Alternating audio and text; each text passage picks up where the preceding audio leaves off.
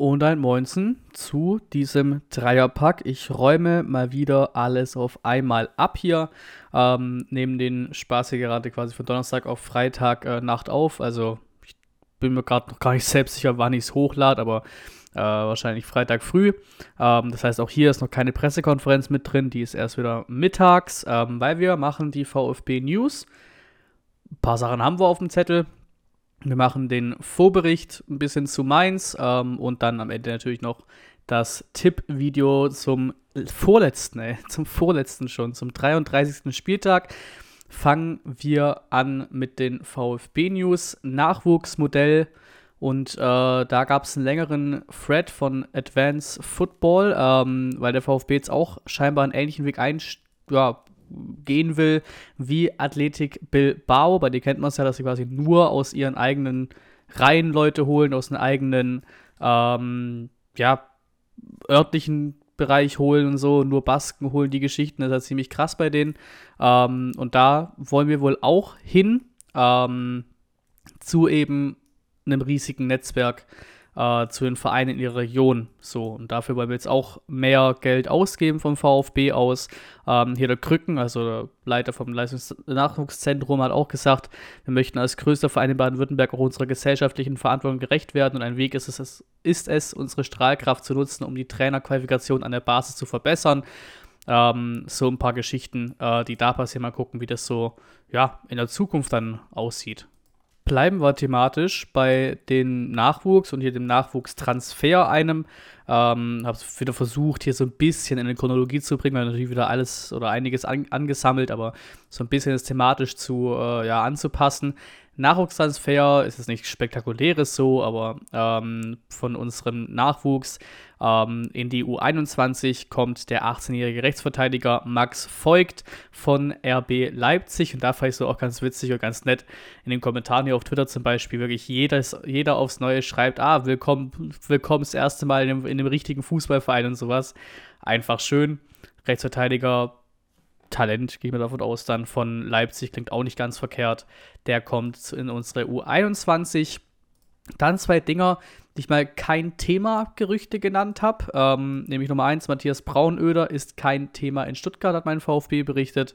Ähm, das war der Mittelfeldspieler da aus Österreich, das Talent. Und wer auch kein Thema in Stuttgart sein soll, ist äh, Timo Baumgartel. Das wieder wirklich alles einen Tacken länger her, aber ich räume hier alles ab.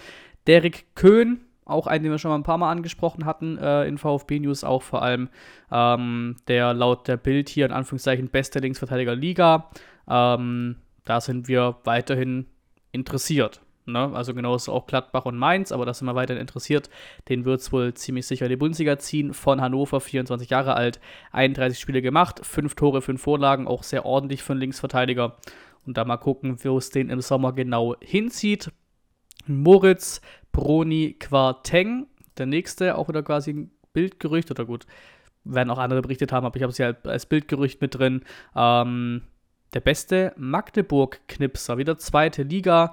Ähm, und äh, ja, ist da, ist ein interessanter Mann. Hier geht es vor allem darum, dass Bochum ihn haben will. Aber sie schreiben hier auch am Ende mit dabei, ähm, dass wir scheinbar auch neben Bochum die besten Karten haben sollen. Und natürlich auch hier bei beiden wieder Ligarettung vorausgesetzt. Ne? Also wenn wir absteigen, Bochum ja dasselbe, äh, sind die Leute wahrscheinlich wieder weniger interessiert daran, zu uns zu wechseln, aber da sind wir auch mit drauf. Ähm, auch im Zettel auch noch Gladbach, Basel und Zürich.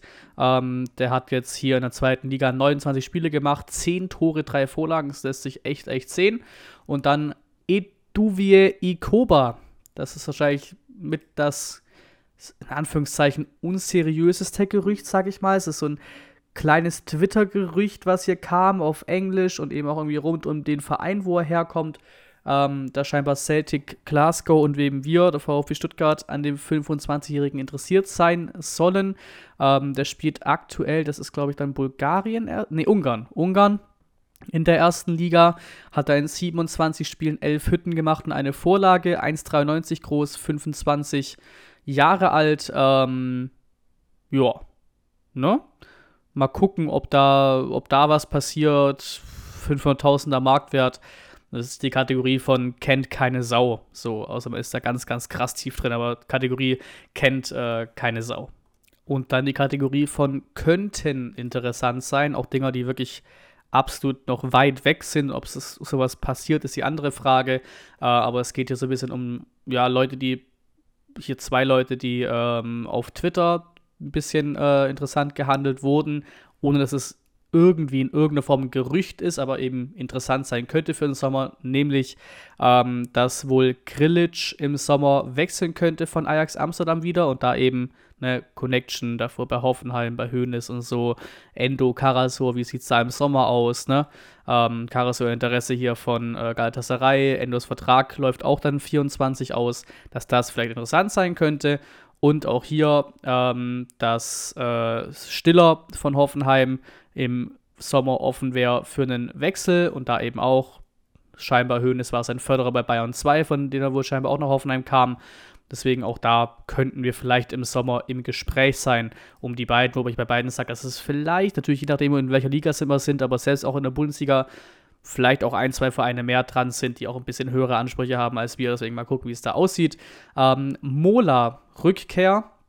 Einer, der uns gehört, aber ich denke mal auch im Sommer weg sein wird, aber auch hier interessant, äh, ist auch schon länger her, 6. Mai, dass Clinton Mola schon zurück ist in Stuttgart ähm, und sein, ja, seine Laie zu den Blackburn Rovers auch damit schon beendet ist. Ähm, ja, hat auch nicht so ganz funktioniert, das Ding scheinbar. Castanaras Verletzung, ähm, auch sehr schade, kam am 9. Mai raus, ähm, dass der 20-jährige Stürmer sich einen Mittelfußbruch zugezogen hat und sich ja auch schon, auch schon äh, operiert wurde. Das ist echt unglücklich, ne? Und das hatte ich so gar nicht richtig auf dem, auf dem, auf dem Zettel, aber hier hat einer ähm, das auch mal darunter geschrieben, unter eben diesen VfB-Post zur Verletzung, was wir für ein Pech haben mit Verletzungen bei vielversprechenden Talenten. Und er nennt hier Castanaras, Eckloff auch 100%, Mola auch ewig raus gewesen, Mio, Ulrich, Jordan Meyer, Sankoya sowieso auch, noch ein Paula dabei, unten weiter nennt noch jemanden Kevin Grimm, Leo Münz, Jakob Suver. Das ist schon, das ist schon ziemlich krass. Also da haben wir auch wirklich ziemlich, ziemliches Pech bei, was das angeht, äh, muss man einfach so sagen. Seru Girassi, ähm, da ganz am Anfang ein Post hier auf Twitter von Ricky Palm. Aber wo, weil es interessant fand, weil auch viele das gesagt haben auch immer wieder sagen, dass äh, quasi Matarazzo und so weiter Missert überzeugen mussten, dass man Girassi holt. Also laut, Rick, laut Ricky Palm, dem ich auch einiges glaube, der auch seine Connections hat und der auch schon ja, mit den ganzen Leuten spricht und gesprochen hat, Missland hat Werde, dies, das und so weiter, hat wirklich die, die, die Kontakte. Also mal gucken, wie es auch da aussieht, wenn, da, wenn die hoffentlich, oder so wie es aussieht, irgendwann Richtung Sommer wieder zurückkommen im STR-Podcast, könnte es wieder sehr interessant werden, was die so zu sagen haben, oder gerade er. Ähm, und er meint eben, dass er, dass er, soweit er weiß, wollte Missentat Gerassi als Soforthilfe haben und Non Gnonto, Gnonto, der da bei irgendwo in der Schweiz war und jetzt bei Leeds zockt, glaube ich, bei Leeds müsste sein, äh, als Potenzialspieler. Er stand scheinbar schon lange ähm, ja, in Kontakt wegen Girassi-Transfer. Also der widerlegt das quasi, dass das quasi irgendwie ein Transfer wäre, der über Missnats Kopf quasi entschieden wurde, sondern er sagt, er wollte ihn schon haben, weil es, das, die Geschichten um Knonto kamen ja auch schon öfter raus, von wegen er hätte lieber Knonto gehabt, aber scheinbar ist es laut Ricky, Ricky Palm beides, quasi Gerassi Soforthilfe, aber Knonto wollte auch haben als Potenzialspieler das mal. Und hier, na, da kommt auch unser, unser alter Name zurück, äh, auch wenn er uns weiter, weiterhin nichts sagt, aber äh, der gute Eduwe Ikoba ist zurück. Ähm, Sport.de schreibt, hat der VfB einen Gerassi-Nachfolger gefunden, bringt eben das Gerücht mit dem 25-jährigen US-Amerikaner, so. Ähm, und eben, ja, es bleibt scheinbar, es bleibt leider echt so hängen. Ne? Also ich, ich, ich war echt in dem, in, dem, in dem Glauben oder in der Hoffnung, wie auch immer, wenn wir Liga halten, zahlen wir 9 Millionen und gehen mit Gerassi als Stürmer nächstes Jahr in die neue Bundesliga-Saison. Aber so oft, wie jetzt hier mittlerweile berichtet wird, von wegen, er wüsste, er hätte viele Optionen und quasi der Verbleib in Stuttgart ist nur eine Option davon. Huh, ich meine, klar, im Abstiegsfall können wir eh das Thema abhaken, dann zahlen wir die 9 Millionen nicht. Ähm, oder können sie nicht zahlen. Oder vielleicht zahlen wir es auch und dann verkauft man direkt weiter, aber der spielt bei uns nicht Zweitliga-Fußball, das will ich damit sagen. Aber auch so ist, dass wir drin bleiben. Keine Ahnung, scheinbar auch die Option, dass er zu Renz rückkehrt, andere, andere Ligen, andere Clubs, whatever. Scheinbar doch gar nicht so safe, das Ding von wegen, boah, geil, jetzt haben wir einen und die 9 Minuten können wir hoffentlich im Sommer zahlen, wenn wir drin bleiben und dann haben wir einen Stürmer. Hoffentlich kommt es doch so, aber viele berichten schon durchaus, dass äh, ja, vielleicht doch im Sommer, egal wie, Ende sein könnte mit Girassi bei uns. Wäre natürlich sehr, sehr schade. Ähm, wo wir beim Thema sehr, sehr schade sind, so die erste schöne wörtliche Überleitung hier auch. Hiroki Ito, weil ich glaube auch wirklich, wir haben ja, wer da alles in, in Bereichen ist, die, die, die gehen könnten, natürlich logischerweise Mafropanos, du hast einen Sosa in Gerüchten, jetzt auch ein Girassi, andere kleinere Gerüchte vielleicht auch und eben vor allem Ito. Ähm, und das auch, glaube ich, unabhängig davon, ob du drin bleibst oder nicht, die werden immer in Gerüchten sein.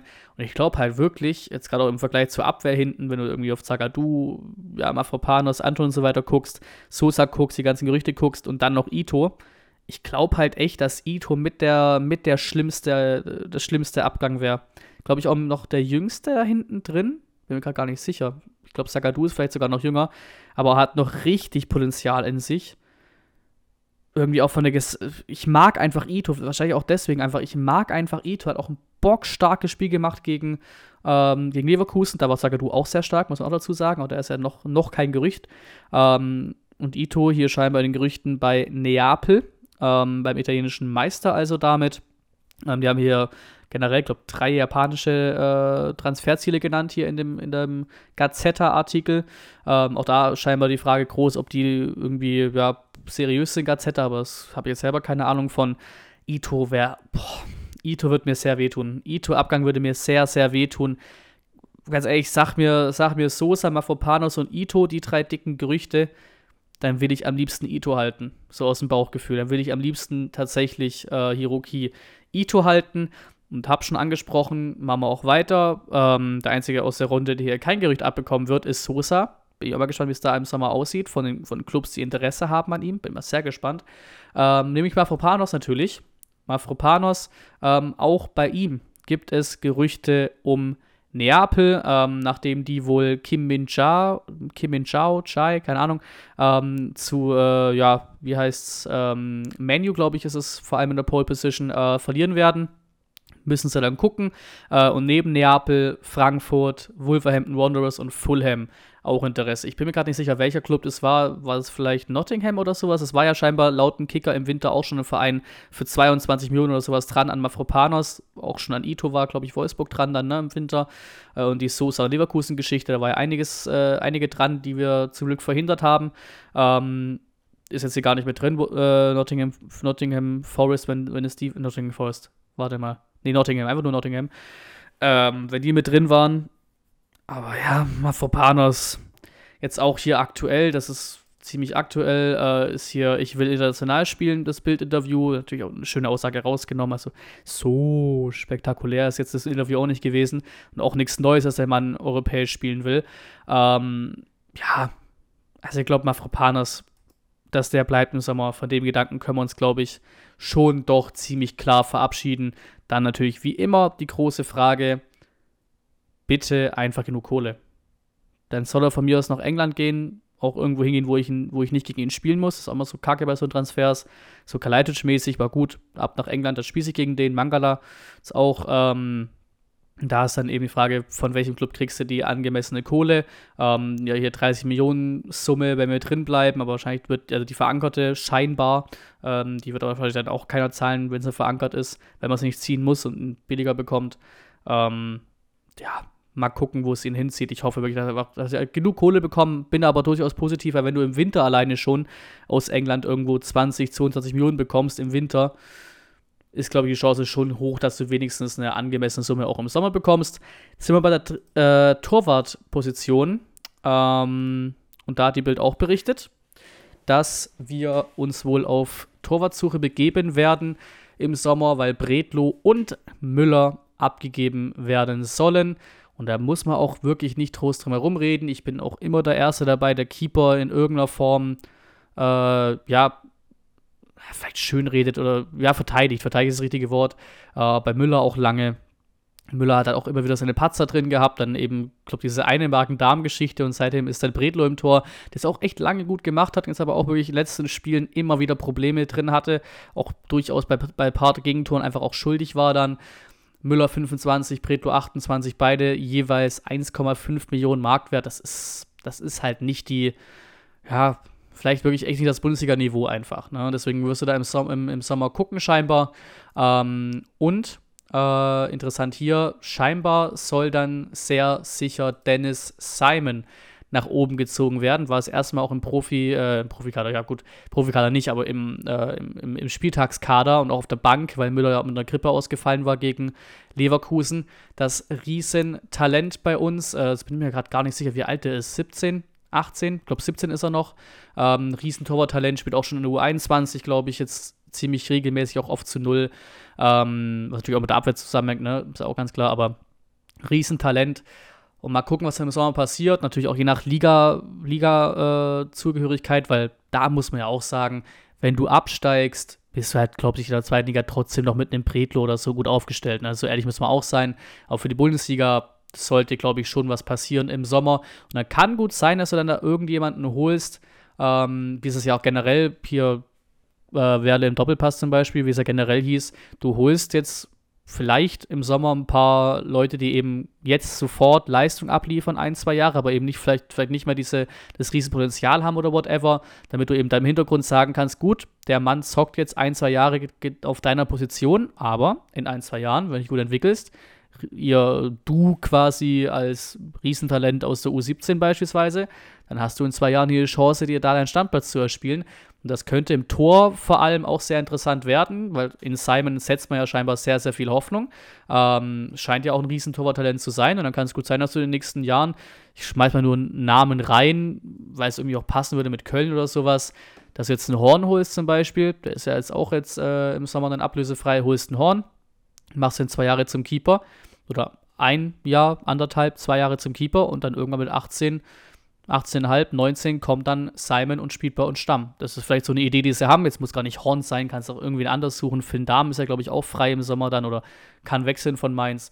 Irgendwas wird da, glaube ich, in die Art äh, passieren. Ich glaube nicht, dass du da jetzt einen jungen Entwicklungs- oder entwick gut, entwicklungsfähig sind sie immer, aber kein junges Riesentalent im Tor holen wirst, glaube ich, sondern eher guckst, dass du vielleicht Simon wirklich einfach hinter dem jetzt aktuell dann erfahreneren und einfach abliefernden Torwart aufbaust, dann irgendwann eben diese Torposition dann vielleicht sogar gibst. Mal gucken, wäre geil. Wir hatten ja schon ein paar Riesentorhüter äh, bei uns aus der Jugend mit Leno, Hildebrand früher, ein Flachodimos ja auch, der auch eine tolle Karriere hingelegt hat äh, mit Champions League Fußball immer wieder. Ähm, deswegen, mal gucken, könnte ja klappen. Wobei hier muss man auch sagen, Simon dann klar bei uns in der eigenen Jugend war dann sehr lange, aber der Kollege ist ja, glaube ich, vom anderen Verein gekommen. Also das ist jetzt kein äh, äh, hier quasi VfBler äh, durch und durch, der seit der, keine Ahnung, seit der U9 da ist, ne? Das ist, der kam, glaube ich, von aus Österreich irgendwo, wenn es der war. Ähm, genau, Nikolas Natay ist der nächste. Da geht es dann um äh, Abgang natürlich. Ähm, FC Kopenhagen hat ein Auge geworfen auf Natay. Muss man ja auch sagen, bei ihm hat jetzt eine Phase gehabt, wo unter Labadia ein bisschen gespielt hat. Natürlich auch Linksverteidiger, was man auch nicht so ganz gefühlt hat. Ähm, Im Mittelfeld auch nicht so viele Partien bekommen. Jetzt auch, ne, das war eigentlich das perfekte Beispiel. Äh, das Spiel bei der Hertha, wo ich ihn auch im Startelf-Tipp gehabt hätte, weil, ey, jetzt fällt man so aus. Du brauchst doch so jemanden im Mittelfeld, der auch ein bisschen mehr Abräumerqualitäten hat. Und dann bringst du da halt einen Haraguchi, der auch ein Kackspiel gemacht hat dort und ich glaube irgendwie auch direkt nach der Halbzeit ausgewechselt wurde.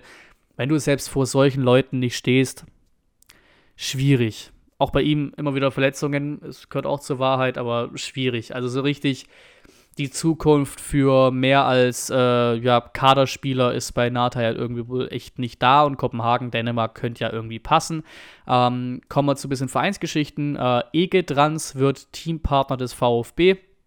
Die erweitern ihre Partnerschaft mit dem VfB und erhöhen damit die Sichtbarkeit signifikant. Ähm, habe jetzt auch nicht nähere Ahnung, wer das jetzt genau ist und sowas. Ne? Das Hospitality-Partner waren sie, äh, oder sind sie seit zwei Jahren, sind sie ein bisschen ähm, tiefer drin im Club verankert. Ähm, soll nur quasi der Einstieg sein zur Sponsorensuche, weil hat man jetzt auch die Geschichte von äh, Werle von schon drei, vier Wochen oder sowas mittlerweile, wo gesagt in ein, zwei Wochen können wir was veröffentlichen zu äh, der Sponsorensuche, äh, Name auf der Sponsor kommt und so, die paar Prozente, die wir noch veräußern können und hier und da. Das wird wohl, auch laut der, laut der, laut der STN, wenn ich es richtig im Kopf habe, ähm, wohl nicht wirklich noch passieren, irgendwie Richtung Saisonende jetzt. Ähm, was allerdings passiert, eben deswegen auch die Einleitung mit Egetrans, dass man die äh, jetzt schon, die, die Sponsoren, die man jetzt hat, noch näher binden will oder eben guckt, wie es mit dem passiert. Wir haben ja auch die Geschichte mit Mercedes und was passiert da und auch die Gerüchte darum, dass eben wegen Mercedes vielleicht ein neuer Trikotsponsor, der neue Sponsor dann sein wird, sein könnte, sein müsste, äh, wenn man so, wenn man so denkt. Ähm, das heißt, da werden wir jetzt, glaube ich, in den nächsten Wochen auch eine dumme Ankündigung dann von Werle gewesen, muss man auch ganz ehrlich sagen, wo ich es auch nicht so krass schlimm finde, so, aber natürlich ja, musst halt sowas nicht sagen dann. Dann sag halt sowas nicht, wenn du nicht liefern kannst. Also irgendwie auch wieder Quatsch. Ähm, aber das wird wohl nicht kommen vor Saisonende, so eine große neue Sponsorenankündigung. Ähm, und eben eher gucken, dass man die, die, die man schon hat, ein bisschen näher vielleicht mit reinbezieht und eben Ver Verträge verlängert, Verträge anpasst, wie auch immer. So sieht scheinbar bei der Sponsorensuche beim VfB aktuell aus. 80.000 Mitglieder äh, vom 12.05. ist das hier. Ähm, nur ein Sextett, also sechs Mannschaften, haben mehr ähm, Mitglieder als der VfB dann wohl scheinbar in der Bundesliga, wenn das der Kicker so meint, wie er es hier schreibt. Ähm, erst im Juni hatten wir 75.000. Ähm, das ist auch krass, hatte ich so gar nicht im Kopf. Rund drei Jahre, nachdem man die Schallmauer von 70.000 durchbrochen hatte. Das heißt, wir haben drei Jahre lang gebraucht, von 70 auf 75.000 zu kommen und haben es dann geschafft, quasi in einem halben Jahr, äh, nee, nicht mal, in, in, in einem Jahr, sag ich mal, ähm, von 75 auf 80.000 zu kommen. Das ist schon krass. Ähm, da ist natürlich auch die Frage, aber auch manchmal gestellt, ist, ist natürlich eine witzige Frage so, äh, wie viele Frankfurter sind da davon, weil die haben sich ja auch viele als Mitglied, Mitglieder äh, einschreiben lassen für den Verkauf dann, aber es werden nicht so viele sein, als hätten wir, wenn die auslaufen, irgendwann die Mitgliedschaften, auf einmal nur noch 70.000. Also so viele waren das nicht. Äh, deswegen, die 80.000 wird schon stehen oder wäre dann eh irgendwann gefallen. Schön, dass er gefallen ist. 80.000 Mitglieder sehr, sehr ordentliches Ding. Ähm, und dann mal gucken, wie es so weitergeht. Aber da muss man ja auch irgendwie sagen, dass diese hier jetzt VfB-Zahlen und sowas, wenn man hier innerhalb von einem Jahr 5000 macht und davor innerhalb von drei Jahren 5000 Mitglieder dazu gewonnen hat, ist entweder generell einfach das Interesse wieder da oder mehr da am Verein, da Mitglied zu werden oder wie auch immer. Oder mehr Leute dachten wir mittlerweile auch wegen Tickets, ey, ich muss langsam Mitglied werden, kein Bock mehr auf freie Verkäufe, die oft auch gar nicht kommen. Kann auch immer ein Grund sein. Das ist, ist glaube ich, auch bei mir, also muss ich auch ganz ehrlich sagen, mit der größte Grund, dass ich Mitglied bin. Vorverkäufe, Ticketverkäufe. So diese Mitgliedervorverkäufe ist einfach krass ähm, krass wichtig, äh, um, immer wieder an Karten zu kommen auch. Äh, aber, muss man auch sagen, die Mitgliederkampagne scheint dann wohl echt nicht schlecht zu funktionieren, wenn man eben hier statt drei Jahre nur ein Jahr braucht, um dieselbe Menge an Mitglieder dazu zu gewinnen. Ähm, was haben wir jetzt hier noch? Labadia-Entlassung. Labadia-Entlassung auch da ganz kurz wurde ja auch kurz eine Diskussion im Doppelpass aufgemacht von Verwerle und hat, ja, hat nichts gekostet, die Entlassung und hier und da und äh, der eine freie Journalist hat ein bisschen Kontra gemacht, von wegen, ja, hm, doch, ja, ja teurer Vertrag, dies, das. Ähm, scheinbar hat, äh, hätte Labadia ein Jahresgehalt von 2,2 Millionen Euro erhalten. Ähm, und ja, es soll wohl echt so gewesen sein, dass sie eben sowieso im Vertrag schon so hingeschrieben haben, wenn es früher endet und so Geschichten, dann passiert quasi erstmal wenig. Also wir haben jetzt irgendwie nicht krasse Prämien gezahlt oder was, was auch ich, was weiß ich auch immer für, für Entlassungen und sowas. Also das scheint wohl zu stimmen. Äh, was aber halt auch zu stimmen scheint, ist, dass er eine Erfolgsprämie bekommt. Ähm, sollten wir drin bleiben, eine Klassenhaltserfolgsprämie bekommt zwischen 750.000 und 800.000 Euro. Äh, Trainerteam natürlich auch dazu auch noch ein bisschen was gekostet. Also einer auf irgendeiner Seite stimmt das wohl, von wegen die Entlassung hat uns quasi nichts gekostet. Auf der anderen Seite natürlich kostet sie irgendwas und auch wenn wir drin bleiben, kostet sie was. Und auch der Vertrag von Labadia war recht gut äh, für ihn, glaube ich, äh, vom Geld her.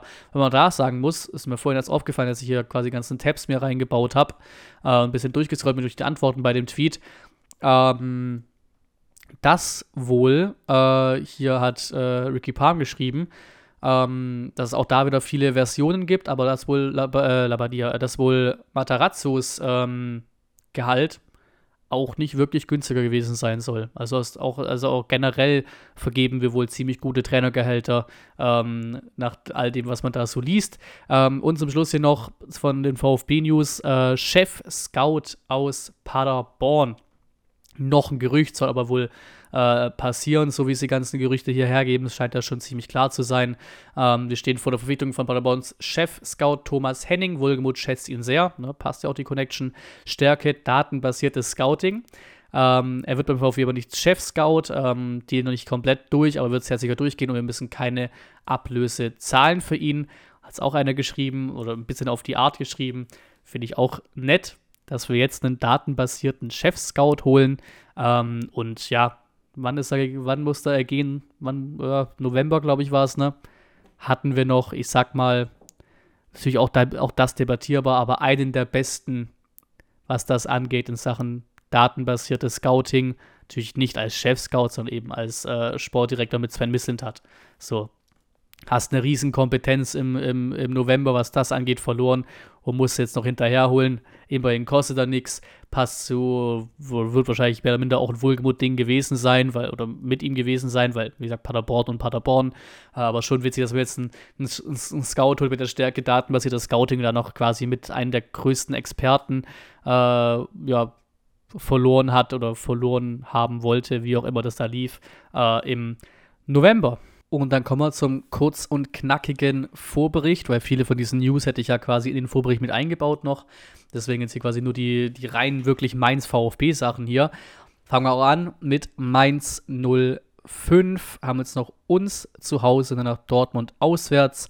Leichte, leichte Resthoffnungen auf Europa, aber wenn wir ehrlich sind, sind die doch schon ziemlich äh, unrealistisch hatten echt eine ordentliche Phase, ne? Auch lange, lange ohne Niederlage.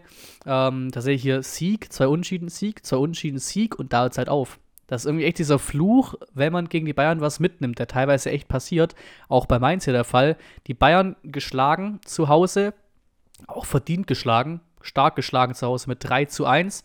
Aber danach eben die Woche drauf 3-0 verloren in Wolfsburg, 2 zu 3 dramatisch verloren gegen Schalke und 3-0 verloren in Frankfurt. Also durchaus aktuell in einer, in einer Formkrise.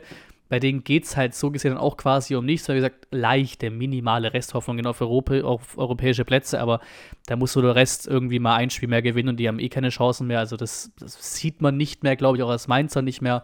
Ähm, trotzdem eine sehr gute Saison von äh, Mainz 05. Auch da, wie immer, sehr, sehr gerne äh, den Pokanstat abchecken. Der kam diesmal auch schon am Mittwochabend raus mit meinen Einspielern äh, zu so Daten, Statistiken, die Stars natürlich zum Leverkusen-Spiel, aber hier eben auch zu Mainz 05 und da auch rausgefunden, dass die, wenn sie jetzt gewinnen, mit 48 Punkten quasi ihre beste Saison äh, seit sieben Jahren spielen würden. Und interessant, Tore, dass denen scheinbar nur noch ein Tor fehlt, damit sie äh, auch das äh, auch da gleich, äh, gleich enden würden. Also haben wir noch das Dortmund-Spiel, ne? Also wenn sie ein Tor machen, ist es gleich. Wenn sie zwei Tor machen, ähm, haben sie den Rekord für die meisten Bundesliga-Tore in einer Saison in der Vereinshistorie vom Mainz 05. Also muss ich sagen, ordentliche Saison, was das angeht, was die Kollegen hier äh, spielen. Aber natürlich wie gesagt, in einem kleinen Formtief. In einem kleinen Formtief. Ähm, Kader einige gute Jungs dabei.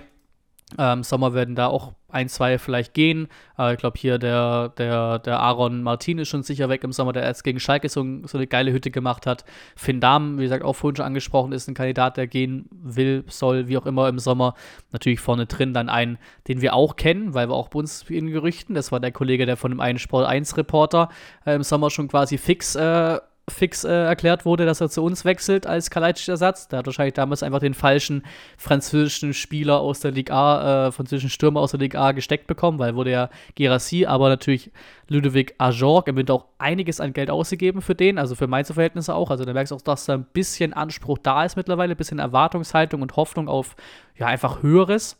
Ähm, und der natürlich auch absolut geil abliefert bisher. Also wirklich gute Jungs dabei. Ähm, die 05er wie gesagt, Tabelle 45 Punkte, Platz 7 Leverkusen hat 49 Punkte, 6 äh, Wolfsburg auch 49 Punkte, aber nicht wirklich realistisch. Bei uns natürlich alles wichtig. Alles wichtig. Ein Punkt ist es auf 16 Schalke, zwei sind es auf Bochum, drei sind es auf Hoffenheim und so nach unten gesehen sind es vier Punkte Vorsprung auf Hertha BSC. Natürlich auch da sehr, sehr gerne ähm, den Talk abchecken mit dem guten Chris äh, von In Real Life Chris oder IRL äh, Chris, wie auch immer, äh, der auch im Stadion sein wird am Sonntag ähm, für das Spiel, weil er ist ja Mainz-Fan. Natürlich Heimspiel ist am Stadion. Äh, von mir, wisst ihr, habe ich auch da im Video gesagt, wisst, wisst ihr vielleicht auch sowieso, ich sage trotzdem nochmal, von mir wird es am Sonntag zum Spiel nichts geben, außer vielleicht ein paar Insta-Stories oder irgendwas in der Form, weil ich auf Konfirmation bin ähm, von meiner Schwester. Und ja, das heißt, da wird es weder natürlich logischerweise keinen Stadionvlog geben, aber auch keine Match-Reaction, nix. Äh, ich hoffe, dass da irgendwie das, das Handy läuft da irgendwann mittags, wenn dann eh so langsam, glaube ich, Konfirmation so langsam abflacht oder vor allem gegen Schlussphase dann so langsam abflacht, fängt ja alles schon morgens an, immer mit Kirche, dies, das. Äh, deswegen hoffe ich, dass da der, der Zone-Stream läuft und dass wir da das Spiel auch gut und erfolgreich gestalten. Ne? Und mal gucken, welche Mannschaft es, äh, das tun sollte. Bei der Aufstellung, wie gesagt, hier fehlt halt die Pressekonferenz, ähm, die normalerweise donnerstags gewesen wäre, aber heute ist ja Feiertag. Das heißt, die wird jetzt hier am Freitag kommen, noch nach, nachdem dieses Video online ist. Ähm, ein Artikel macht zumindest wieder ein bisschen Hoffnung beim Kicker, ähm, dass Mafropanos Fortschritte macht und dass es durchaus vielleicht doch Restchancen gibt, dass der Kollege spielen könnte am Sonntag. Muss aber ganz ehrlich sagen, dass ich eben auch deswegen, weil die Pressekonferenz fehlt und es dazu keine Aussagen gibt, ich äh, nicht mit Mafropanos gerechnet, äh, nicht, nicht mit Mafropanos rechne, den nicht einrechne in die Startelf und halt tatsächlich genau gleich reingehen würde wegen Leverkusen. So, es kann natürlich sein, dass es taktisch andere Kniffe gibt, äh, die er zieht. Vorne viel austauschbar. Äh, wie gesagt, Bredlo, Ito, Zagadou, Anton haben das top gemacht, alle zusammen wüsste auch gerade gar nicht, wen ich von denen rausrotieren wollte. Für Mafropanos bin ich auch ganz ehrlich. Ähm, Wagnumann, Sosa, Carasso, Endo ist ja auch ganz klar, ganz vorne drin Girassi und dahinter immer ein bisschen, immer ein bisschen Rotation möglich. Tomas und Silas wieder, wieder reingeschmissen, weil eben offensiv auch ein bisschen Dampf geben muss. Äh, kann natürlich sein, dass auch da wieder einfach mal ein Führig spielt von Beginn an, dass er da einfach wieder ein Mio bringt von Beginn an. Äh, ist immer unterschiedlich, wie er, wie er sich das taktisch äh, denkt in Mainz. Und dann Kommen wir zur Prognose. Dreieinhalbtausend VfBler, schreibt äh, das Serviceteam, sind dabei. Natürlich sind das immer halt die aus dem offiziellen Auswärtsblock. Letztes Jahr war ich ja auch in Mainz. Das war auch geil. Mit diesem, ich glaube, Südamerika-Motto war das. Hier, ja, so, so Papierfetzen geflogen, Luftballons und sowas. Das war echt geil. Spieler dann am Ende ziemlich in, ja gut, ja, ich wollte gerade sagen, ziemliche Nullnummer, war 0-0, ne? aber ich glaube, es beschreibt es dann trotzdem auch. Ich bleibe bei dem Wort Nullnummer. Ähm, eine Woche bevor es dann äh, nach Hertha ging in der Schlussphase, hat man ja dann, glaube ich, dann Mainz ein, zwei Spieltage früher, als wir es jetzt haben. Äh, aber eben auch mitten in so einer krassen Abstiegskampfphase. Äh, ähm, war auf jeden Fall eine geile Auswärtsreise. Mainz kommst du echt schnell hin geile Stimmung gewesen auswärts. Und wie gesagt, dreieinhalbtausend sind der offizielle Auswärtsblock. Letztes Jahr waren es, glaube ich, viereinhalb bis fünftausend. Das werde ich, glaube ich, auch an diesem Sonntag wieder erwarten von den VfB-Fans. Wenn einige hinfahren, neutrale Blöcke, dies, das. Das wird auf jeden Fall eine sehr, sehr geile Kulisse in Mainz. Kommen wir kurz auf die Statistik, weil das ist mir auch aufgefallen ich hatte ja, was ich immer weiß, sind quasi so ein bisschen in mir im Kopf habe, irgendwann sind diese die letzten Siege quasi jeweils in der Partie, also hier eben mit Heimrecht für Mainz, Mainz VfB. Ähm, das war dann 2020 bei uns. Ähm, ja, während halt, wenn überhaupt, wieder irgendwie 3, 4, 5.000 Zuschauer rein durften in Mainz und eben so ein bisschen Corona war. 1 zu 4, da war auch Mainz in der richtigen Scheißphase. Ähm, und davor eben war jetzt der Auswärtssieg in Mainz 2005. Ähm, also auch da eine krasse Serie. Aber ganz insgesamt letzten fünf Spiele, seitdem wir aufgestiegen, wieder aufgestiegen sind, 2020, haben wir gegen Mainz halt echt nicht verloren. Das ist, das ist schon eine mutmachende Statistik, bin ich ganz ehrlich, eine mutmachende Statistik, ähm, weil es, glaube ich, auch dann wahrscheinlich alle fünf, ah gut, nicht alle, aber ich glaube vier von den fünf Spielen auch gegen Bo Svensson waren, gegen das Bo Svensson Mainz, also durchaus interessant. Ähm, schauen wir aber genau drauf, wie es dann in Mainz aussah. Zuletzt 0-0, wie gesagt, 1 zu 4 gewonnen, davor 1 0 verloren, 2018, 3-2 verloren, 2018. Also die Statistik generell in Mainz ist jetzt nicht besonders gut. Äh, muss man ja so sagen. 8 Siege Mainz, 4 Siege VfB, 5 Unentschieden. Äh, aber eben diese Gesamtbilanz in den letzten Spielen, diese 5 äh, fünf, äh, äh, niederlagenlosen Spiele, ja, 2019 hast du verloren, 2 zu 3 unter, äh, unter Weinziel noch. Ähm, und dann eben 2020 1 zu 4 gewonnen, dann 2-0 gewonnen zu Hause, 2-1 gewonnen zu Hause, 0-0 in Mainz, 1-1 zu Hause gegen Mainz. Äh, ja, quasi, ich glaube, ne, erstes Spiel war das nach der WM. So, das ist durchaus ein bisschen äh, mutmachend, was das angeht. Ich muss auch ganz ehrlich sagen, ich glaube einfach nicht, dass wir in Mainz verlieren.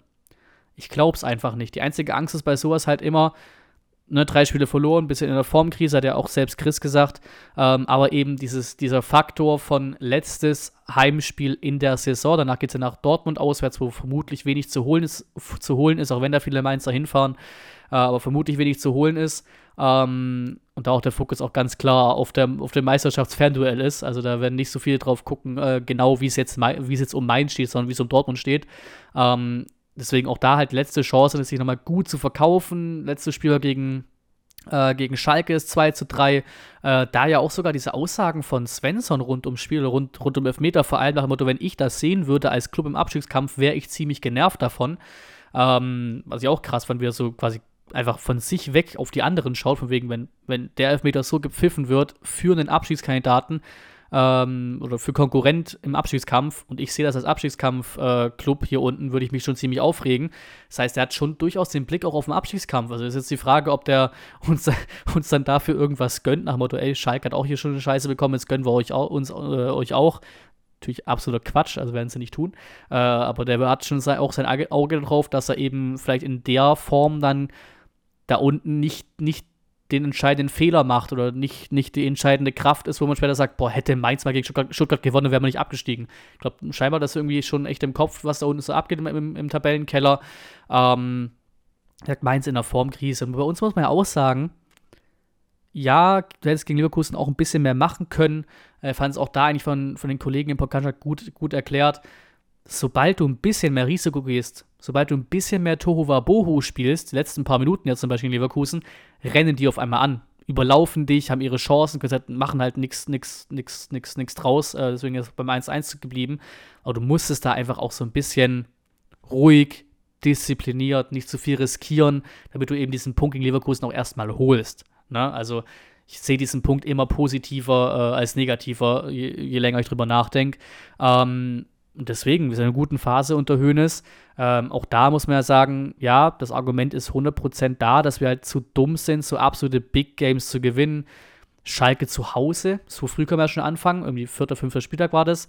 Das 1-1 war ja mit das schlechteste Spiel, also ohne Witz, das habe ich immer noch im Kopf, wie, wie enttäuschend es war, zu Hause gegen das Frank Kramer Schalke 1-1 zu spielen, damals noch unter Matarazzo. Dann natürlich auf Schalke, äh, gut, Bochum zu Hause hast du geschlagen, du hast Augsburg zu Hause geschlagen, du hast die Hertha zu Hause geschlagen. Also das sind alles auch schon mal Vorboten für nächste Woche, weil Heimsieg gegen Hoffenheim habe ich schon wirklich sehr, sehr Hoffnung drauf, weil wenn wir irgendwo diese direkten Duelle gewinnen, dann ist es zu Hause. Gegen Hoffenheim ja generell werden wir nächste Woche drauf gucken, ob es auch genau stimmt. Ich habe es gerade nur so vom Gefühl her im Kopf, dass auch Hoffenheim zu Hause bei uns echt letzten Male auch immer sehr, sehr gut lief, die oft geschlagen haben zu Hause, egal in welcher Situation wir waren. Aber wir bleiben mal bei Mainz so Big, Big, ja, Big Points Spiele liefen unter Hoeneß mit der Ausnahme von Hertha BSC doch auch ordentlich. Wie gesagt, habe ich auch gesagt am Montag, nee, am Dienstag war das auf dem Sofa wieder nach dem Leverkusen-Spiel.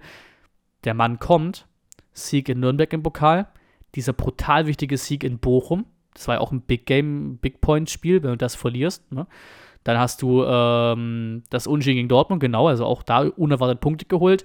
Da kannst du auch Leverkusen mit reinbeziehen. So ganz generell von der Spielansetzung ist es unerwartet, dass wir gegen Leverkusen Punkte holen. Ähm, dann hatten wir das äh, Unentschieden in Augsburg. Nimmst du auch erstmal mit. Es ist schwer in Augsburg. Dann dieser Sieg gegen Gladbach ist für mich auch Ab, äh, Gladbach ist kein Abschiedskampf-Konkurrent, aber es ist ein Spiel, wo du sagst, ey, Gladbach komisch drauf und so, dies, das, die musst du zu Hause schlagen. Haben wir getan. Natürlich auch wieder das Leben schwerer gemacht, als es sein muss, aber wir haben da gewonnen. Frankfurt im Pokal unglücklich ausgeschieden. Aber auch das war eigentlich keine schlechte Leistung. Äh, in Berlin halt verloren. Das war das schlimmste Spiel unter Höhnes bisher. Auch vom Ergebnis her, wie gesagt, er hätte auch einen Punkt holen können, aber vom Ergebnis her auf jeden Fall das schlimmste Spiel. Ähm, und auch vom Auftritt schon auch. Und dann Leverkusen einen Punkt geholt, diszipliniert, taktisch geil eingestellt gewesen. Und nimmst einen Punkt mit gegen Leverkusen. So, deswegen über die gesamte Saison gesehen verstehe ich diese Angst vor, ach, Big Games können die doch gar nicht und hier und da und so lief es doch da immer und guck mal auswärts Schalke, was immer als Beispiel rausgenommen wird. Ja, aber mit der, mit der Ausnahme von Hertha unter Hönes nicht. Deswegen bin ich auch ein bisschen so tief entspannt, weil unter Hönes sind wir eigentlich in einer guten Phase und haben eigentlich ein gutes Momentum gerade im Abstiegskampf, wahrscheinlich somit das beste Momentum im Abstiegskampf neben äh, Schalke. Weil klar, Bochum jetzt auch gewonnen gegen Augsburg. Machen wir eine längere Exkursion, aber dafür ist ja auch ein Podcast da oder Podcast-Format da. Ähm, klar, haben es gewonnen gegen, gegen Augsburg. Aber davor hatten ja auch sechs, sieben Spiele am Stück verloren. Also mit, das Momentum ist schon mit, mit, mit das Beste, oder zumindest nicht gewonnen, äh, mit das Beste im Abstiegskampf da unten, was wir gerade haben. Deswegen bin ich durchaus positiv. Was ich sagen muss, es ist zu 100% möglich, in Mainz zu gewinnen. Hat Schalke gezeigt, weil ja, der Elfmeter kann man diskutieren, aber die haben das Spiel am Ende verdient gewonnen. Schalke war ne, hat, das, hat, hat gekämpft, hat alles gegeben, die haben das Spiel verdient gewonnen, hätten auch schon früher den Sack zumachen können, äh, vor der 105 zehnten Minute, keine Ahnung. Ähm, deswegen, in Mainz ist definitiv ein Sieg drin. Muss sagen, mein Bauchgefühl irgendwie sagt mir, dass wir das nicht gewinnen. Mein, ich lasse mich gerne eines Besseren belehren, logischerweise, aber mein Bauchgefühl sagt mir echt, dass das halt wieder ein Unschieden wird. Was auch reichen könnte. Wie gesagt, ich glaube, der Punkt in Mainz plus der Sieg gegen Hoffenheim, wenn man Tabellenrechner anschmeißt, wenn ich ihn zumindest anschmeiße, reicht für den direkten Klassenhalt oder mal mindestens für Relegation. Ähm, natürlich, Sieg wäre geiler, aber ich, keine Ahnung, mein Bauchgefühl sagt, dass es wieder ein Unschieden wird. Verlieren ist verboten, so oder so. Gegen Mainz und Hoffenheim ist Verlieren verboten. Ähm, deswegen tippe ich hier auf ein 1 zu 1 tatsächlich. Ich hoffe auf was Besseres, ist auch definitiv drin. Ähm, aber irgendwie habe ich irgendwie sagt mein Bauchgefühl echt, dass es ein Unschieden wird. Mal gucken, wie der Spieltag auch davor verläuft. Kommen wir ja gleich dazu im Tipp, äh, Tipp-Video-Part von dem Video hier. Ähm, mit welchem Gefühl, in welcher tabellarischen Situation du nach Mainz fährst, aber ich sage hier tatsächlich ein 1 zu 1. Dann kommen wir zum Tippvideo. 33. Spieltag, natürlich wie immer der Blick hier zuerst ein bisschen bilanzmäßig, statistikmäßig, wie läuft es bei den Clubs, bei den Partien, die uns interessieren, nämlich im Abstiegskampf und danach der gesamte Spieltag getippt ähm, im Tabellenrechner. Und ja, das erste Spiel, was hier chronologisch beim Kicker drin steht im Tabellenrechner, ist Hoffenheim gegen Union Berlin. Und da muss ich auch ganz sagen, ganz, ganz ehrlich sagen, bevor ich hier irgendwie die Prognose mir angucke, ich finde es echt krass, auch bei vielen, ich glaube erst jetzt wieder, äh, was war es, Calcio Berlin, glaube ich, habe ich wieder geschaut, wo sie ein bisschen was durchgetippt haben, die dann, glaube mal, einer hat Stuttgart runtergetippt äh, auf Platz 17, der andere hat, glaube Bochum runtergetippt auf 17. Ich finde es faszinierend, wie Hoffenheim so komplett außen vor ist bei manchen in Gedankenspielen. Auch bei mir in den Kommentaren ja oft genug, von wegen, ey, wenn Schalke gegen Frankfurt gewinnt, wenn Bochum bei Hertha gewinnt, boah, dann war's das. Ja, dann wäre natürlich scheiße, ne? Aber wir vergessen hier viel zu viele Hoffenheim. Hoffenheim hat ein Programm, die spielen zu Hause gegen Union. Wir kommen mal gleich zu, wie die Statistik aussieht. Ich weiß mein Tipp für, für, für, Tabell, für den Tabellrechner schon, weil das ist hier Statistik, Bilanz, dies, das. Danach kommt mein quasi mein Tipp, wie ich es tippen würde. Ähm, und danach bei uns. Also wir Vielleicht tippen da viele halt einfach auf Punkte bei uns vielleicht, das ja, kann ja auch passieren, aber wir werden zu Hause Hoffenheim schlagen müssen, sehr sicher und auch können. Deswegen gehe ich da von null Punkten für Hoffenheim aus.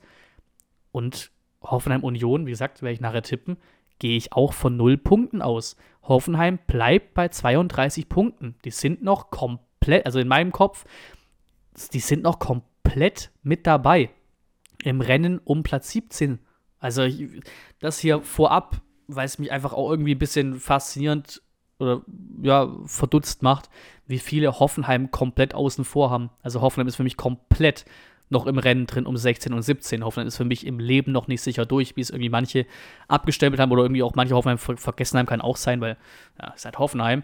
Ähm, machen wir hier mal die äh, Bilanz durch. So viele Spiele gab es noch gar nicht ähm, zwischen Hoffenheim und Union mit Heimrecht für Hoffenheim und da war bisher alles dabei. 2-2 letztes Jahr, 1 zu 3 verloren 2020 und 4-0 gewonnen Hoffenheim, ähm, ja, auch 2020, aber halt zum früheren Zeitpunkt im Jahr. Deswegen kannst du da nicht groß viel äh, rauslesen. Hoffenheim, ne, spielt echt komisch. Einfach komisch. Lange Niederlagenserie gehabt, seit Matarazzo da ist. Dann die drei Siege plus das Bayern unentschieden. Hertha, Bremen, Schalke gewonnen, Bayern unentschieden. Dann aber wieder Köln-Niederlage, Leipzig-Niederlage, Sieg gegen Frankfurt, Niederlage gegen Wolfsburg. Also da weiß halt echt nicht groß, was du damit anfangen sollst. Ne? Das ist irgendwie so ein Hoch und Runter. Frankfurt damals hat auch noch irgendwie einen komischen, komischen Posten gewesen, komische Situation gewesen. Kommen wir ja gleich bei Schalke Frankfurt auch dazu, wo ich mir da ein bisschen mehr Hoffnung mache bei Frankfurt mittlerweile wieder, ähm, wo sie den Heimsieg eingefahren haben. Ähm, Union auch gerade nicht so dabei. Ne? Also Platz 4 aktuell. Also ist krank, ne? Also die werden schon, schon gute, gute Chancen auf Champions League, aber die hatten jetzt ja auch Frankfurt-Sieg, Stuttgart-Sieg, Niederlage Frankfurt, Niederlage ähm, Dortmund, Unentschieden Bochum, Sieg Gladbach, Unentschieden Leverkusen, Niederlage Augsburg, Sieg Freiburg. Also ja, vier Siege, vier Niederlagen, zwei Unentschieden. Also nicht so solide. Ähm, aber wie gesagt, die können da, ich glaube auch rechnerisch oder quasi rechnerisch dann die Champions League klar machen in Hoffenheim deswegen, also für mich spricht da schon, schon einiges äh, für Union Berlin, natürlich auch der Tabellenstand. Wir spielen, sprechen jetzt äh, von Platz 14 gegen Platz 4. Ne? Die Bilanz hier muss man auch ganz fairerweise sagen, in Hoffenheim ist ausgeglichen, Sieg Union, Sieg äh, Hoffenheim und ein Unentschieden. Deswegen kann es auch statistisch sagen, ja, klingt vielleicht auch noch Unentschieden, aber mein Bauchgefühl sagt da ganz klar äh, Union auch später für die Tipps. Ähm, Hertha gegen Bochum. Hertha gegen Bochum auch sehr, sehr wichtig. Ähm, insgesamt ist die Bilanz für die Hertha in Heimspiel gegen Bochum sehr gut. Sehr gut. 14 Hertha-Siege, 9 Unentschieden, 3 Bochum-Siege nur. Ähm, letzten Spiele gehen wir mal einfach von quasi aktuell zu chronologisch. Gut, ja, auch da, ja, hatte ich wieder nicht wirklich auf dem Zettel, ne? Aber letztes Jahr Hertha Bochum zu Hause in 1 zu 1 gewesen und davor war halt das letzte Spiel zwischen Hertha und Bochum 2013. Ich gehe es trotzdem durch. 1-1, 2-0 für Hertha, 2-0 für Hertha, 0-0, 2-0 Hertha, 2-0 Hertha, 3-3, 2-2, 1-1, 1-0, 4-0, 4-1, 2-2. Der letzte Sieg für Bochum bei Hertha BSC war in der zweiten Liga im Jahr 1995. Also das Ding spricht hier schon statistisch ziemlich klar äh, für, für die Hertha oder zumindest für mindestens mal Unschieden. Ähm, Hertha natürlich, also für mich sind sie weiterhin weg. Sie haben natürlich restliche Chancen noch, wenn sie jetzt gegen Bochum gewinnen sollten. Problem ist halt für die, dass sie in Wolfsburg spielen letzten Spieltag und ich sehe da bei Gott einfach keinen Hertha-Sieg in Wolfsburg, aber kann natürlich alles passieren grundsätzlich. Also die Hertha hat noch Resthoffnung, zumindest auf Platz 16 in irgendeiner Form und muss eben da auch gewinnen. Ne? Wie gesagt, die müssen gegen Bochum gewinnen, die müssten in Wolfsburg gewinnen. Scheißphase gehabt, der eine Sieg gegen uns, weil wir sind einfach zu, so doof.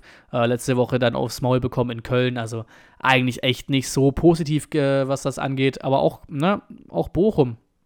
Die hatten jetzt den Sieg gegen, gegen Augsburg 3-2, auch den, ich wollte jetzt gar nicht krass runterreden oder sowas, aber eben auch für unseren Optimismus, für unseren Zweckoptimismus, Abstiegskampf, aber es ja auch da formuliert äh, auf dem Sofa in die Richtung von, ja, also die Weltleistung war es jetzt nicht. Ja, da war halt ein Spiel, wo alles lief. Auch so ein klassisches Auswärtsspiel von Augsburg, wo du halt dich auf die auch nicht verlassen kannst, wenn du es immer brauchst für Punkte. Zwei abgefälschte Tore waren es, glaube ich, das eine Traumtor. Und davor Niederlage gegen Gladbach, Unentschieden Dortmund, Niederlage gegen Wolfsburg, Unentschieden Union, Niederlage Stuttgart, Unentschieden Frankfurt. Witzigerweise auch alles davor, nee, Dortmund war noch, noch zu Hause, aber sehr, die meisten Punkte vor allem auch auswärts geholt davor. Ähm, da muss ich auch ganz klar sagen, dass Bochum auswärts auch ziemlich tief äh, im Tabellenkeller hängt. Also Platz 17 Auswärtstabelle, da ist nur die Hertha noch schlechter. Ähm, ja, also von dem her bin ich auch einfach nicht so weit äh, zu gehen, gerade um zu sagen, ja, jetzt ist, jetzt ist Bochum zurück. So, die haben uns schon oft in der Saison überrascht, äh, dass sie doch noch am Leben sind und haben ja auch absolut legitime Chancen auf den Klassenerhalt. Ähm, aber das Spiel ist für mich auch statistisch gesehen, ähm, weil wenn die Hertha in irgendeiner Form irgendwie, ja gut, Heimstärke zeigt sich in der Halbtabelle auch nicht unbedingt, aber wenn sie ihre Punkte holen, dann auch eher zu Hause. Und wie gesagt, auch da nimmt vielleicht ein bisschen was vorweg, was ich nachher sage im Tabellenrechner. Äh, aber auch da Hertha letztes Heimspiel nochmals, dass wenn sie da absteigen sollten, dann irgendwie da nochmal mit Anstand äh, abliefern im letzten Heimspiel.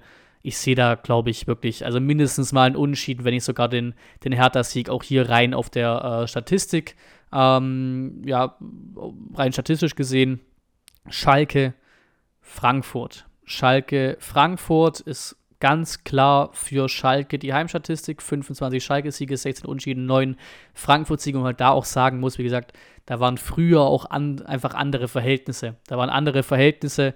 Äh, Frankfurt war früher auch mal deutlich schlechter als Schalke, auch vom Kader und allem her. Ähm, letzte Saison tatsächlich ein 4 zu 3 Sieg. Das war einer der wenigen, der wenigen äh, Dinger von Schalke in der Bundesliga. Also nicht letzte Saison, also letztes Mal, in der Bundesliga waren, 2021. Ein äh, kurioses 4-3 glaube, da hat, haben sie, glaube ich, auch sogar Frankfurt nochmal in die europäische, äh, die, in den Kampf um, um Europa in der Tabelle ziemlich, ziemlich reingehauen. 2019 gewonnen zu Hause, 2019 verloren gegen Frankfurt, 2018 gewonnen, 2018 im Halbfinale im Pokal verloren gegen Frankfurt, 2017 verloren gegen Frankfurt. Ja, recht ausgeglichen, ne? Selten unentschieden. Recht selten unentschieden. Natürlich auch mehr Schalke-Siege, je, je, länger wir zurückgehen, 2011, 2009, 2008, ne? Waren nochmal andere Verhältnisse. Aber die Statistik spricht hier schon durchaus auch Schalke was zu zu Hause, 100 Prozent. Äh, jetzt natürlich die Klatsche gehabt äh, bei, den, bei den Bayern, passiert aber halt mal. Jetzt ist noch Bilder gesperrt. Ähm, weiß nicht, wie es mit Jens aussieht, so die paar Spiele, die man mit Schalke einfach direkt im Kopf hat. Ähm, was natürlich Schalke auch nicht gut tut, dass die fehlen. Ähm, davor der Sieg in Mainz, Sieg gegen Bremen, Niederlage Freiburg, Sieg gegen Hertha. Ein Auf und Ab, aber ey, Schalke muss man auch sagen, da dachte man, wie auch vielleicht mal Bochum zeitweise, dass die sicher weg sind und die sind noch voll im Gespräch darum. Jetzt aktuell auf Platz 16 voll im Gespräch. Frankfurt halt auch so ein bisschen durcheinander, ne? Zwei Siege im Pokal waren es, Union und wir. Dazwischen Niederlage, Niederlage, Unschieden, Unschieden. Niederlage gegen Hoffenheim, aber jetzt eben tatsächlich irgendwie passend eben, seitdem dann äh, Glasner klar war, dass er gehen wird im Sommer nach dem äh, Pokalfinale, kam der erste Sieg. Äh, Glasner auf der Tribüne bei dem Spiel, 3-0 gegen Mainz, muss man auch sagen, Mainz gerade eh ein bisschen Formkrise, ne? Ähm, aber 3-0 gegen Mainz. Also da sagen musste, bei Frankfurt war ja wirklich lange dass Frankfurt gerade in der Liga halt gerade einfach nicht da ist. So dieses Frankfurt in der Liga, die ne, ist aber die Pokalmannschaft gerade und in der Liga haben die halt den meisten irgendwie doch halt Punkte geschenkt einfach und nicht gut gespielt. Deswegen dachten wir echt auch noch vor ein, zwei Wochen oder vor dem Main-Spiel vor allem, ey, Schalke zu Hause in der Arena, was da wieder abgehen wird gegen Frankfurt zu Hause, die gewinnt das Ding doch sicher. Das ist für mich zumindest teilweise wieder jetzt weg, weil eben Frankfurt vielleicht doch wieder ein bisschen die alte Stärke gefunden hat mit dem äh, Sieg gegen, gegen Mainz. Und du kannst ja auch nicht in Pokalfinale reinlaufen in zwei Wochen dann oder zwei, drei Wochen dann ähm, mit, keine Ahnung, drei Niederlagen am Stück. Kannst ja nicht bringen, sowas. Also ein bisschen mehr Hoffnung ist da schon da, aber ey, wie gesagt, auch statistisch gesehen und wenn Schalke was kann, dann sind es Heimspiele. Da ist definitiv was drin für Schalke. Also statistisch gesehen ist hier 100% nicht, äh, oder die Statistik gibt hier nicht einen Frankfurt-Sieg raus. Das ist mindestens mal unschieden, wenn nicht sogar eher Richtung Sieg für Schalke, auch eben in den letzten Jahre die Bilanz, wie gesagt, auch da einfach auch andere, andere Verhältnisse gewesen, andere äh, Bundesliga-Verhältnisse, tabellarische Verhältnisse gewesen zwischen Schalke und Frankfurt. Und dann kommen wir zu unserem Spiel, kann man ein bisschen schneller abhaken. Habe ich ja gerade schon viel dazu gesagt, zu den Daten her. Frankfurt gerade ticken in der Formkrise, wir eigentlich gar nicht verkehrt unter Höhnes. Letzte fünf Spiele nicht verloren äh, gegen Mainz, äh, trotzdem generell auswärts selten gewonnen in Mainz, auch in den letzten Jahren selten gewonnen in Mainz, deswegen gibt das, glaube ich, auch statistisch, äh, wie ich es ja auch getippt habe, wie es auch gleich wieder dann tippen werde, ähm, durchaus ein Unentschieden her, dieses Spiel. Und dann kommen wir zum Tabellenrechner, äh, wo ich auch die anderen Spiele noch mit noch einfach kurz schnell mit reintippe. Freiburg gegen Wolfsburg ist für mich ein Heimsieg für Freiburg. Ähm, sag mal 1-0. Immer so, äh, immer so ein bisschen das Problem jetzt wieder aktuell, weil wenn ich einen Tabellenrechner anschmeiße, dann meistens einfach nur mit so Orientierungstipps. Also, wenn einer gewinnt, 1-0. Spiel geht unschieden aus, 0-0. Auswärtssieg, 0-1. Also ich tippe jetzt nicht so, nicht die genauen Ergebnisse mit 3-1, 2-1 und 2 0 hier und so weiter. Aber trotzdem bei Freiburg bleibe ich beim 1-0. Ähm, Hoffenheim, Union, gehe ich auch da. 0 1 Union, die machen da die Champions League fix und dann ist erst, oder ja doch, ja doch, auch fast, ja, rechnerisch quasi fix. Ähm, Hertha gegen Bochum fällt mir ein bisschen schwer zu tippen. Wie gesagt, ich glaube echt, dass sich die Hertha da mit, mit, mit, mit Anstand nochmal ähm, verabschiedet. Klar, in Köln war ein bisschen was anderes als Anstand, aber zu Hause gegen Bochum, ich sehe da nicht, warum Bochum da auf einmal über die drüber fahren sollte, auswärts. Ähm, fällt mir aber schwer, ob ich sage, ob ich, ja komm, ganz echt, tipp doch auf den Hertha-Sieg. Warum nicht? 1-0 Hertha-Sieg zu Hause, ganz, ganz dreckig. Unschien natürlich auch absolut möglich. Ähm, Schalke Frankfurt, auch da, wie gesagt, vor ein paar Wochen hätte ich auch noch gedacht, ach scheiße, das Spiel, da holen die ihre Punkte, dann stehen bei 33 Punkten nach so eine Kacke. Kann auch noch passieren, das wird ein Wahnsinnskessel. Ich glaube aber irgendwie, dass Frankfurt da einen Punkt entführen kann. Ich sehe gar nicht, ich will gar nicht sagen, dass sie ja verlieren Schalke, aber ich glaube irgendwie, dass Frankfurt da einen Punkt mitnehmen kann. Äh, deswegen tippe ich hier auf, ja komm, 1-1. Ähm, Bremen gegen Köln äh, sehe ich auch tatsächlich einen Unschieden. Machen wir auch mal ein 1-1. Das waren jetzt nicht so die höchsten Ergebnisse gerade. Bayern-Leipzig, da muss ich ganz ehrlich sagen, viele hoffen da, dass Leipzig irgendwas macht. Die sind auch eigentlich gerade in einer recht guten Phase, Leipzig, aber wenn Leipzig was holt, dann irgendwie auch eher, wenn sie ja, zu Hause spielen. Ich sehe es irgendwie nicht. Wäre natürlich cool für, für, den, für den Meisterkampf, wäre ziemlich geil. Trotzdem, das ist ein 2-1 für die Bayern zu Hause. Bei Mainz habe ich ja schon auf 1-1 getippt vorhin. Ähm, Augsburg-Dortmund ist auch wie so ein Klassiker, den ich irgendwie im Hinterkopf habe, zumindest, dass wenn Dortmund noch patzt, dann in Augsburg. Irgendwie haben sie schon oft da dumme Punkte liegen lassen. Ähm, glaube aber, wenn die Bayern gewinnen, wird Dortmund auch gewinnen. Wäre so der Klassiker, wenn die Bayern gegen Leipzig Punkte lassen, für mich aus 1-1 spielen Samstagabend, dann fährt Dortmund nach Augsburg und gewinnt da auch nicht. Das wäre so der Klassiker, aber hier tippe ich auch mal auf ein 1 zu 2 für Dortmund. Äh, diesmal nicht so die höchsten Tipps tatsächlich, aber ist für den äh, Tabellenrechner doch gar nicht so, so ausschlaggebend dann. Und Leverkusen in Gladbach, das wird, auch wenn sie jetzt gerade live quasi ausgeschieden sind, nebenher ähm, in der Europa League, das gewinnen die zu Hause, weil Gladbach ist einfach nicht das Wahre. Das ist ein 2-0 für Leverkusen würde ganz oben keine Veränderungen geben, würde heißen, dass Union quasi sicher durch ist. Äh, Leipzig äh, noch einen Punkt vor Freiburg in der, äh, in der, Champions League. Das heißt, die werden auch im letzten Spiel gegen Schalke zu Hause noch um Punkte oder wichtiges Spiel einfach für die gegen Schalke, was auch für uns nicht verkehrt wäre im Abstiegskampf. Ähm, Freiburg auf 5, 6 Leverkusen, 7 Wolfsburg, 8 Frankfurt, auch noch mit Resthoffnung dann gegen Wolfsburg äh, im, im Duell, aber im Fernduell, aber wie gesagt, Hertha spielt in Wolfsburg, die holen normalerweise dann äh, doch was, die Wolfsburg, also Frankfurt auch keine Chancen mehr auf europäischen Fußball über die Liga. Mainz auf 9, Köln 10, Gladbach 11, 12, Bremen 13, Augsburg, die ich hier nicht mit drin genommen habe, weil 34 Punkte sind, glaube ich, dafür müsste, glaube ich, Augsburg noch alles verlieren äh, und beim Rest wirklich alles komplett flüssig laufen, damit die noch richtig, richtig tief reinkommen. Augsburg, deswegen habe ich sie nicht hier äh, spezifisch reingenommen, noch in meine Tipps für den Spieltag. Hoffenheim auf 14, bleibt bei 32 Punkten. Schalke auf 15 mit 31, Bochum auf 16 mit 31. Schalke das leicht bessere Torfeld ist natürlich, da kann sich auch was verändern, ähm, weil da sind halt zwei Tore, zwei Tore Unterschied nur. Wir auf 17 mit 30 Punkten und die Hertha auf 18 mit 28 Punkten, weil ich eben den Heim Heimsieg eingerechnet habe. Das heißt, äh, Hertha hat die Chance noch. Wenn sie in Wolfsburg gewinnen, hätten sie die Chance, mit drei Punkten auch torverhältnismäßig an Bochum vorbeizuziehen. Wenn eben Bochum verliert zu Hause gegen Leverkusen, ist glaube ich, dann nächste Woche. Wir auch noch alle Chancen, mit drei Punkten gegen Hoffenheim noch an allen irgendwie vorbeizuziehen. Schalke muss ja nach Leipzig, nicht die einfachste Aufgabe. Ja, und so sieht es dann aus. Dann natürlich gerne, wie ein langes Ding geworden, hört es euch gerne an. Oder ihr habt es euch angehört, wenn ihr bis, bis perfekt. Ihr habt es euch angehört, wenn ihr bisher gekommen seid. Deswegen drehen wir es mal um. Danke an jeden, der sich angehört hat bis hierher. Ähm, ich sehe nur 57 Minuten bei mir in der Audiospur. Natürlich fliegt noch ein bisschen was raus wegen Übergängen, aber ähm, genau, gerne eure Meinung zu den VfB-News drin lassen, zur Prognose, Vorbericht für Mainz und natürlich auch gerne zu meinen Tipps, die vom Gefühl her ja auch echt ein bisschen ausführlicher wurden, äh, wurden äh, als ich es vielleicht auch geplant hatte, aber ist dann so. Ähm, wie gesagt, Sonntag Mainz. Es gibt von mir, wie gesagt, dazu nichts. Also natürlich wieder danach Stichpunkte oder hocken wieder aufs Sofa, wie auch immer, aber nichts spezifisch zum Spiel am Spieltag. Ähm, dann würde ich sagen, bei euch fürs Zuschauen. Hoffen wir auf ein gutes Spiel in Mainz, auf einen guten Spieltag generell. Diese Samstag-Konferenz, was wir auch nochmal kurz mit reinnehmen. Die Samstagskonferenz ist ja krank. Die zocken ja alle am Samstag in dieser 15.30-Konferenz. Hoffenheim, Hertha, Schalke. Alles wichtig in dieser Samstagskonferenz. Das ist krank. Und dann, ich sagen, bis zum nächsten Mal.